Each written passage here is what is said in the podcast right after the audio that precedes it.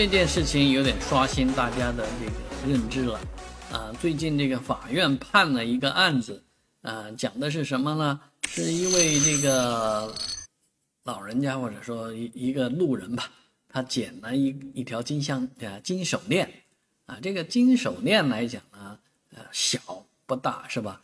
这个路人呢捡了看了以后呢，他并不觉得这个东西值钱啊，也不觉得他需要这个，所以就扔了，随手就扔了。扔了以后呢，当然自然是找不回来了。而这个失主找到了这个人啊，找到了扔这个项链的人，呃，告到了法院。法院呢就判决下来说，这个金手链啊，价值一万多块钱呢。然后这人给扔了以后嘛，当然就有损失。所以呢，啊，判罚这个扔手链的人呢，承担百分之八十的责任。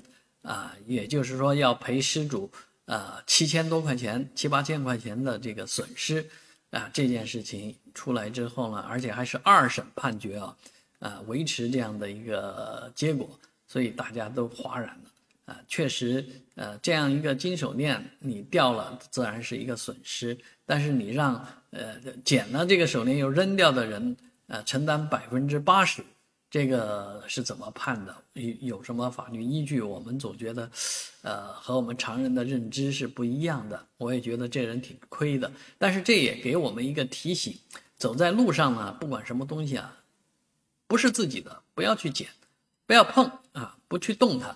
所以这一点，我觉得上海人做的是特别好啊，不关心的事情，不与与己无关的事啊，千万不要去动手啊，动了手碰了，卷入进去。很有可能要承担相应的法律责任，啊，当然也有很多啊网友说这人不认识金子嘛，金子都不认识嘛，知道这个东西是金的手链的话，掂量一下重量，也知道它有多贵重，是吧？怎么就随手又给它扔了呢？啊，这确实也是一个未解之谜。